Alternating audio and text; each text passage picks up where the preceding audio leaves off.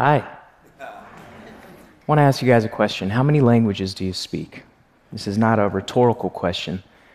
I actually want you to think of a number. For some of you, it's pretty easy. Inside your head, you're like, it's one, you're speaking it, buddy, I'm done.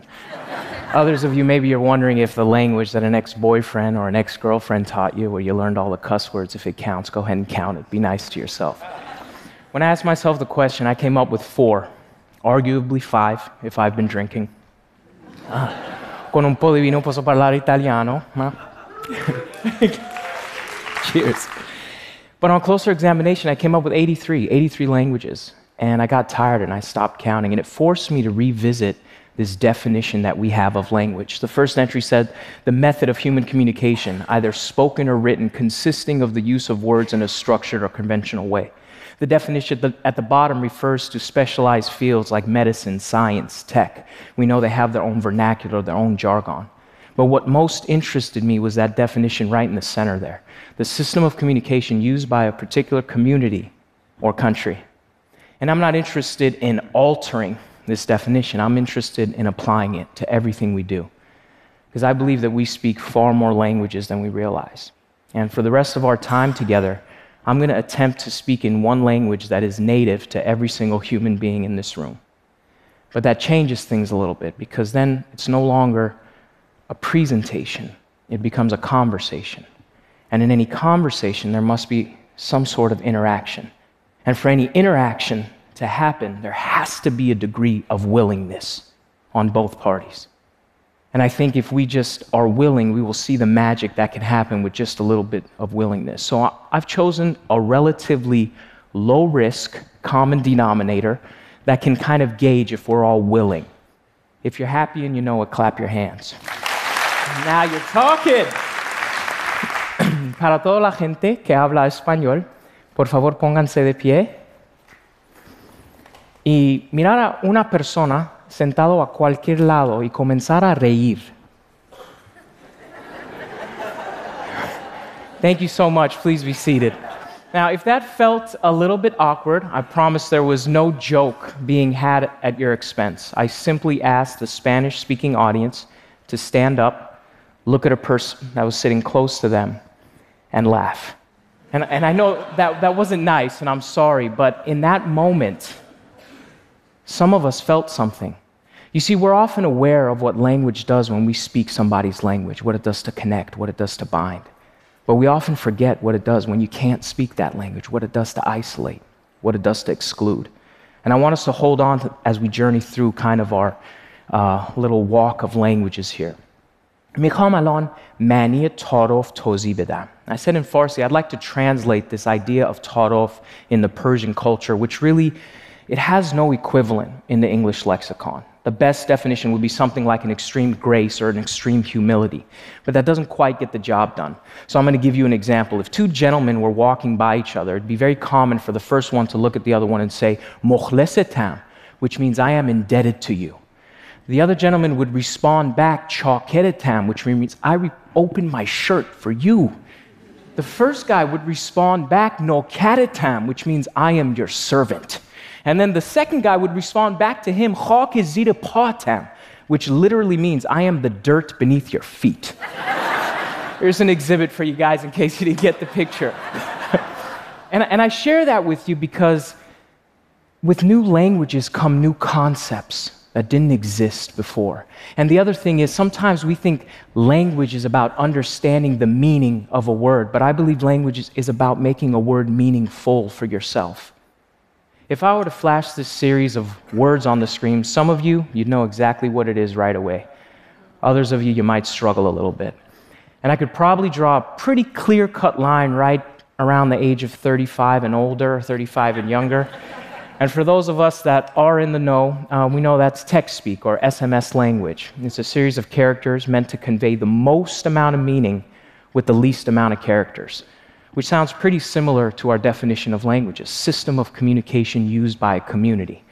Now, anyone who's ever gotten to an argument via text can make a case for how it's maybe not the best method of communication. But what if I told you that what you saw earlier was a modern day love letter? If you follow along, for the time being, I love you lots because you positively bring out all the best in me. And I laugh out loud. In other words, let me know what's up. Because you are a cutie, in my opinion, and as far as I know, to see you, if you're not seeing someone, would make me happy. For your information, I'll be right there forever.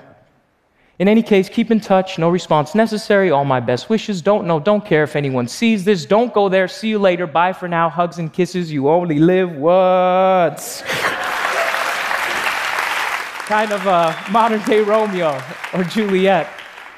In that moment, if you laughed, you spoke another language that needs no explanation laughter. It's one of the most common languages in the world. We don't have to explain it to each other, it's just something we all feel. And that's why things like laughter and things like music are so prevalent because they seem to somehow transcend explanation and convey a profound amount of meaning. Every language we learn is a portal by which we can access another language. The more you know, the more you can speak. And it's something common that we all do. We take any new concept and we filter it through an already existing access of reality within us. And that's why languages are so, so important, because they give us access to new worlds, not just people. It's not just about seeing or hearing, it's about feeling, experiencing, sharing.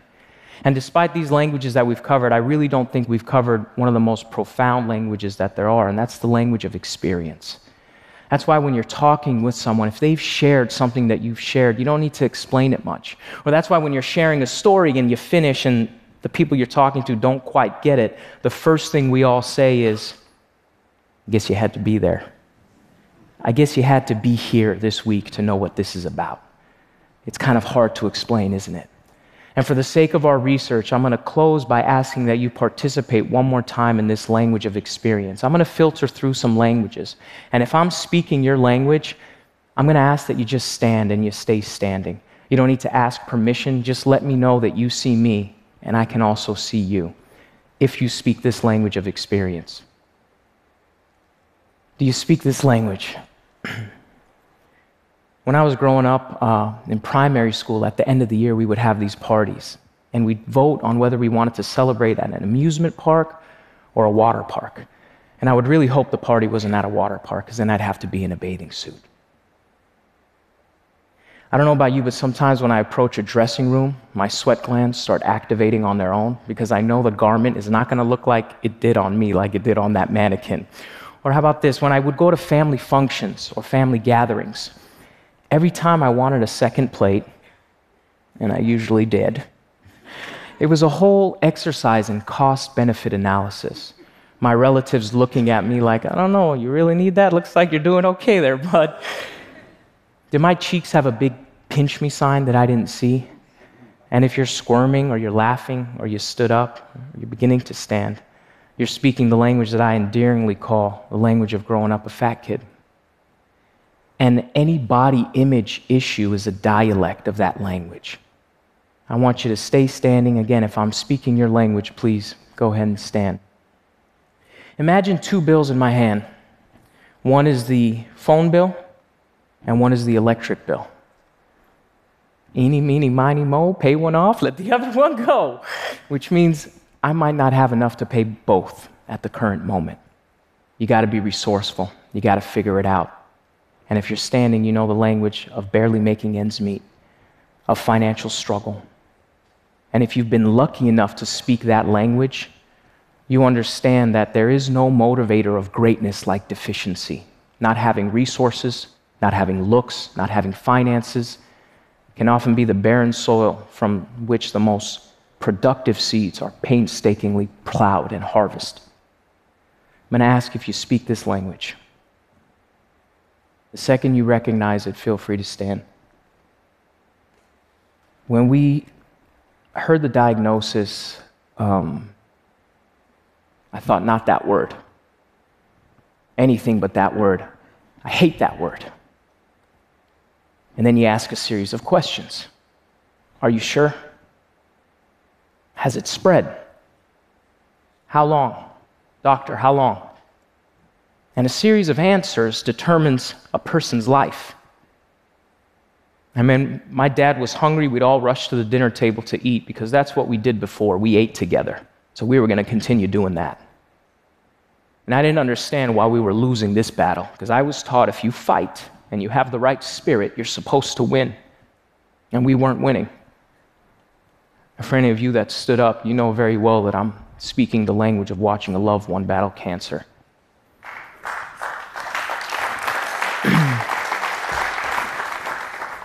Any terminal illness is a derivative of that language. I'm going to speak one last language.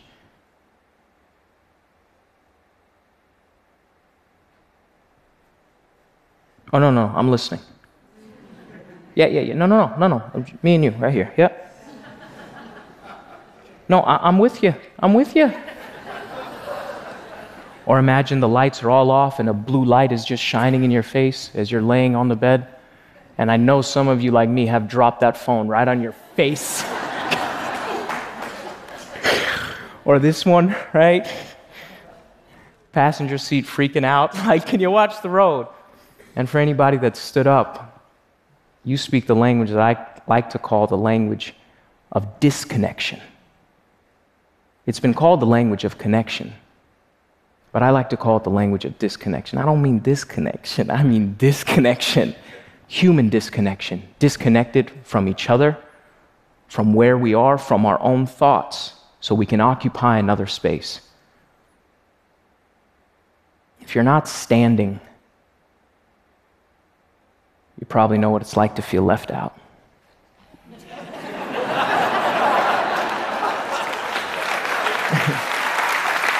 you probably, uh, you know what it's like when everybody's a part of something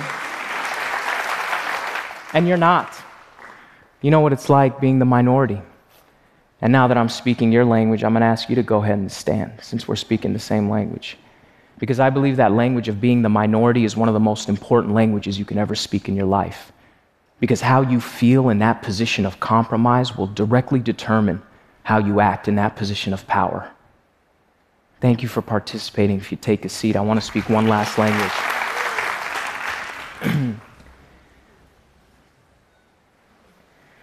this one you don't need to stand. I just want to see if you recognize it. Most of the girls in the world are complaining about it. Most of the poems in the world have been written about it. Most of the music on the radio be hitting about it, kicking about it, or ripping about it. Most of the verses in the game, people spitting about it. Most of the songs in the world, people talking about it.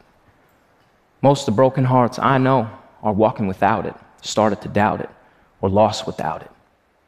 Most of the shadows in the dark have forgotten about it.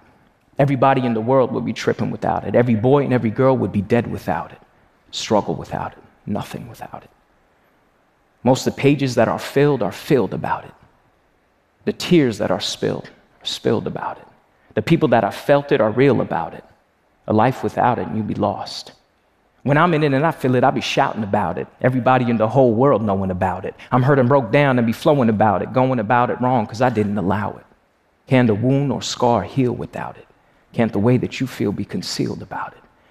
Everybody has their own ideal about it, dream about it, appeal about it.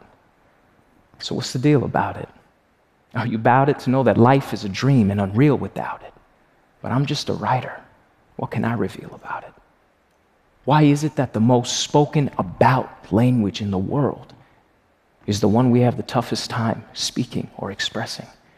No matter how many books, how many seminars, how many life coaching sessions we go to, we just can't get enough of it. And I ask you now, is that number that you had at the beginning, has that changed? And I challenge you when you see someone to ask yourself, what languages do we share? And if you don't come up with anything, ask yourself, what languages could we share? And if you still don't come up with anything, ask yourself, what languages can I learn? And no matter how inconsequential or insignificant that conversation seems at the moment, I promise you it will serve you in the future. My name is Poet Ali. Thank you.